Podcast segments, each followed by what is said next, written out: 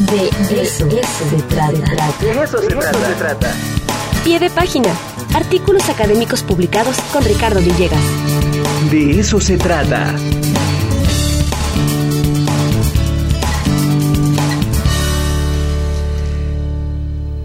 Ricardo Villegas Tobar, ¿cómo estás, Tocayo? Buen día.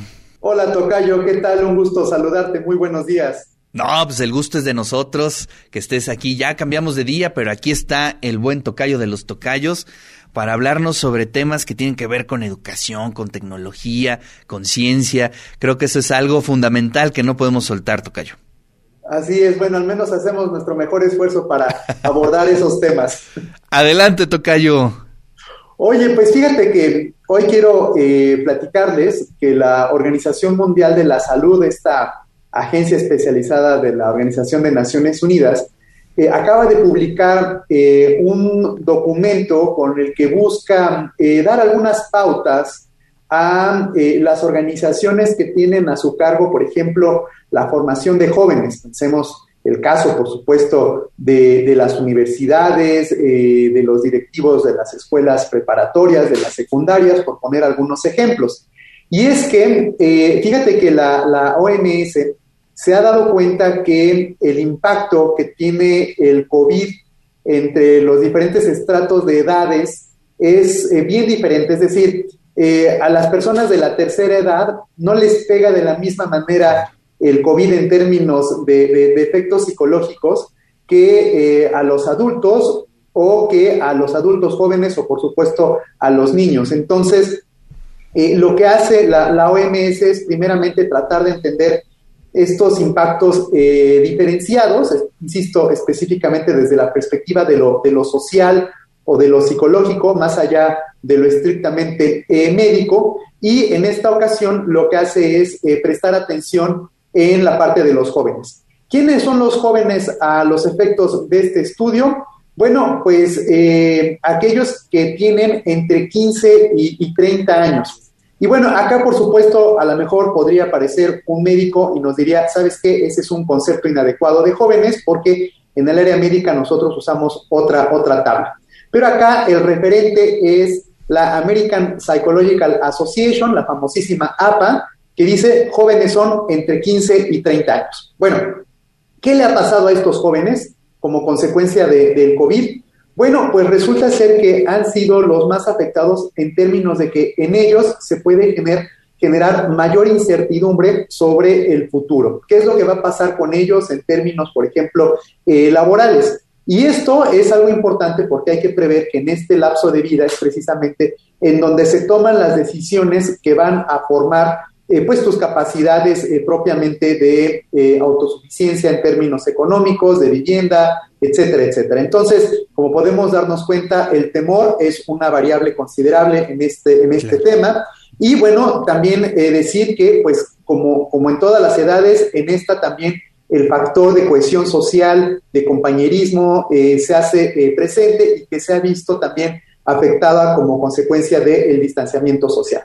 Entonces, ante esta situación, la OMS dice, bueno, creo que es oportuno o creemos que es oportuno hacer eh, campañas que eh, busquen eh, paliar estas circunstancias que son consecuencia del COVID. ¿Y cómo es ello? Dice, bueno, pues podríamos pensar a lo mejor en la elaboración de algún tipo de, campaña que atienda las características psicológicas de estos, de estos jóvenes, ¿no? Entonces, en pocas palabras, lo que nos está diciendo es, hay que crear campañas hechas a la medida de las necesidades de este grupo eh, poblacional.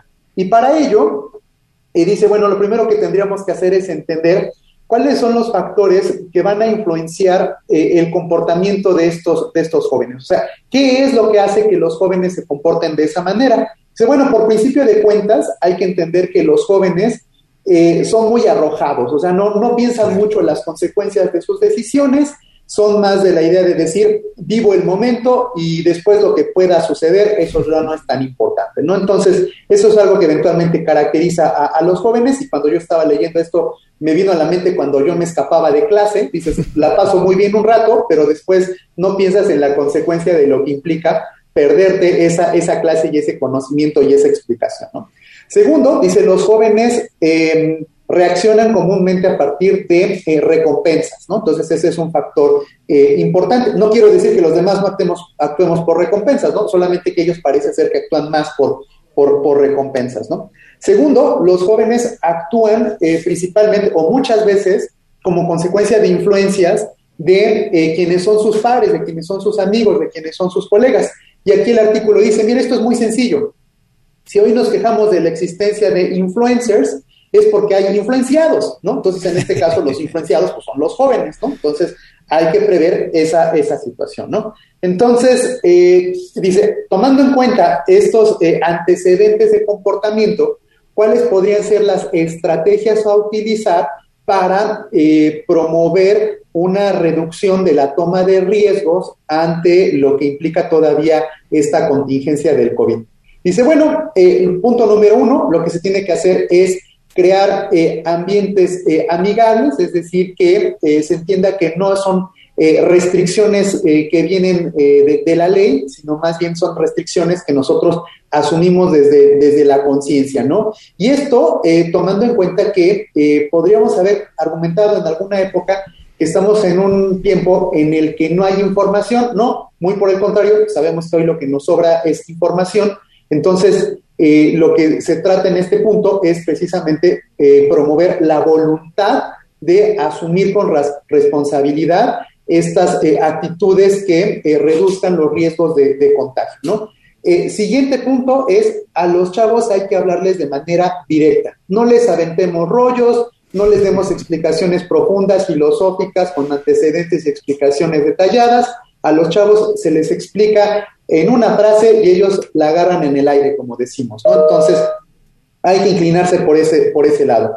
Eh, la otra es eh, hacerles saber qué es lo que está pasando con eh, el resto de los jóvenes. O sea, por ejemplo, si tú le dices a un joven, fíjate que los chavos de otra escuela toman menos alcohol que tú, dicen, ah, caray.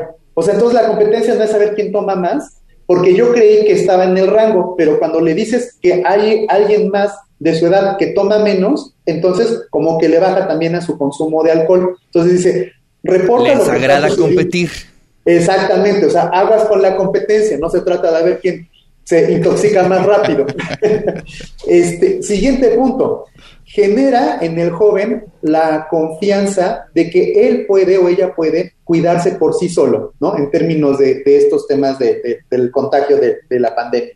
Y otra cuestión que es bien importante ahora que estamos por eh, regresar a, clases de manera híbrida o presencial o como vaya a ser, eh, que los profesores entiendan que ellos juegan un papel bien importante en términos de ser reconocidos como eh, un referente en diferentes eh, temas de ciencia, como es el caso propiamente del COVID, ¿no? Entonces, lo que vamos a darnos cuenta es precisamente que cambiando un poquito el chip y saltarnos de esto es malo y tú tienes que hacer tal cosa, es el que el joven, a partir de sus propias conductas que le corresponden en función de su rango de edad, eh, asuma con un grado de responsabilidad la importancia que tiene el eh, ser cuidadoso y mantener eh, estas reglas que sabemos que son muy claras, ¿no? La de usar cubrebocas, la de lavarse las manos, la de tener espacios ventilados, la de evitar reunirse en espacios donde exista una gran cantidad de personas, etcétera, etcétera, ¿no? Entonces, la propuesta concluye este estudio de la OMS, es muy simple no es solamente inclinarnos por eh, la parte estrictamente eh, de la toma de decisiones, basadas en conocimiento científico, sino en el deseo de asumir una responsabilidad eh, consciente de cómo nos debemos cuidar. Entonces, bueno, pues ahí tienes, Tocayo, estas propuestas que nos hace la, la OMS y creo que vienen muy ad hoc porque, dicho sea de paso, debo comentar que hoy por hoy eh, hay muchos congresos eh, de profesores, de facultades, de institutos en, el mundo, y no es el caso excepcional de la, de la UAP, en donde eh, los académicos de diferentes disciplinas se están reuniendo precisamente para ver cómo van a atender a los jóvenes. Bueno, pues aquí la OMS ya nos está dando una línea. no, vaya, tema, vaya tema, La verdad es que quiero imaginar cómo puede enfrentar un joven esta, este confinamiento, ¿no? Es decir, eh, es la edad en donde regularmente uno está eh, fuera de la casa la mayor parte del tiempo, socializando, echando relajo. Digo, pues, es el proceso natural de esa edad. Pero también hay algo que, que recordé precisamente acerca de este tema. Tú te acordarás, Tocayo, cómo estaba el consumo y el hábito de la red entre adolescentes y jóvenes. Y también estaban muy encerrados. Eh, ¿Te acuerdas que inclusive lo platicamos en algún momento, que la mayor parte del consumo en Internet se daba desde su teléfono y desde su habitación, ni siquiera dentro de la casa? Entonces, son escenarios bien contradictorios, bien complejos, ¿no? Pero finalmente, pues, este, tenemos hoy un escenario próximo que creo que es el que vamos a adoptar la mayor parte de las universidades, por lo menos que es el escenario híbrido y que comprende pues gran parte de la educación vía eh, digital.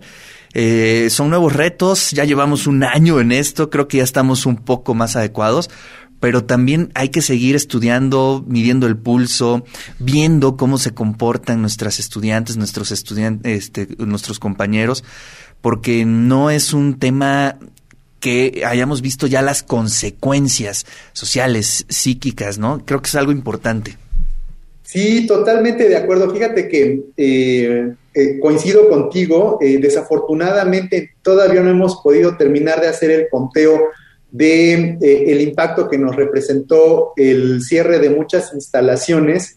Cuando hoy ya estamos cuestionándonos cómo vamos a hacer para regresar, cómo vamos a hacer para ser cautelosos sin que esa cautela se traduzca en un aislamiento eh, psicológico, ¿verdad? Y entonces, sí, bien dices, eh, estamos en los albores de entender eh, las, las, consecuencias de estos, pues, de, esta circunstancia, de esta pandemia que realmente viene a cortar la dinámica en la que comúnmente nosotros nos encontrábamos.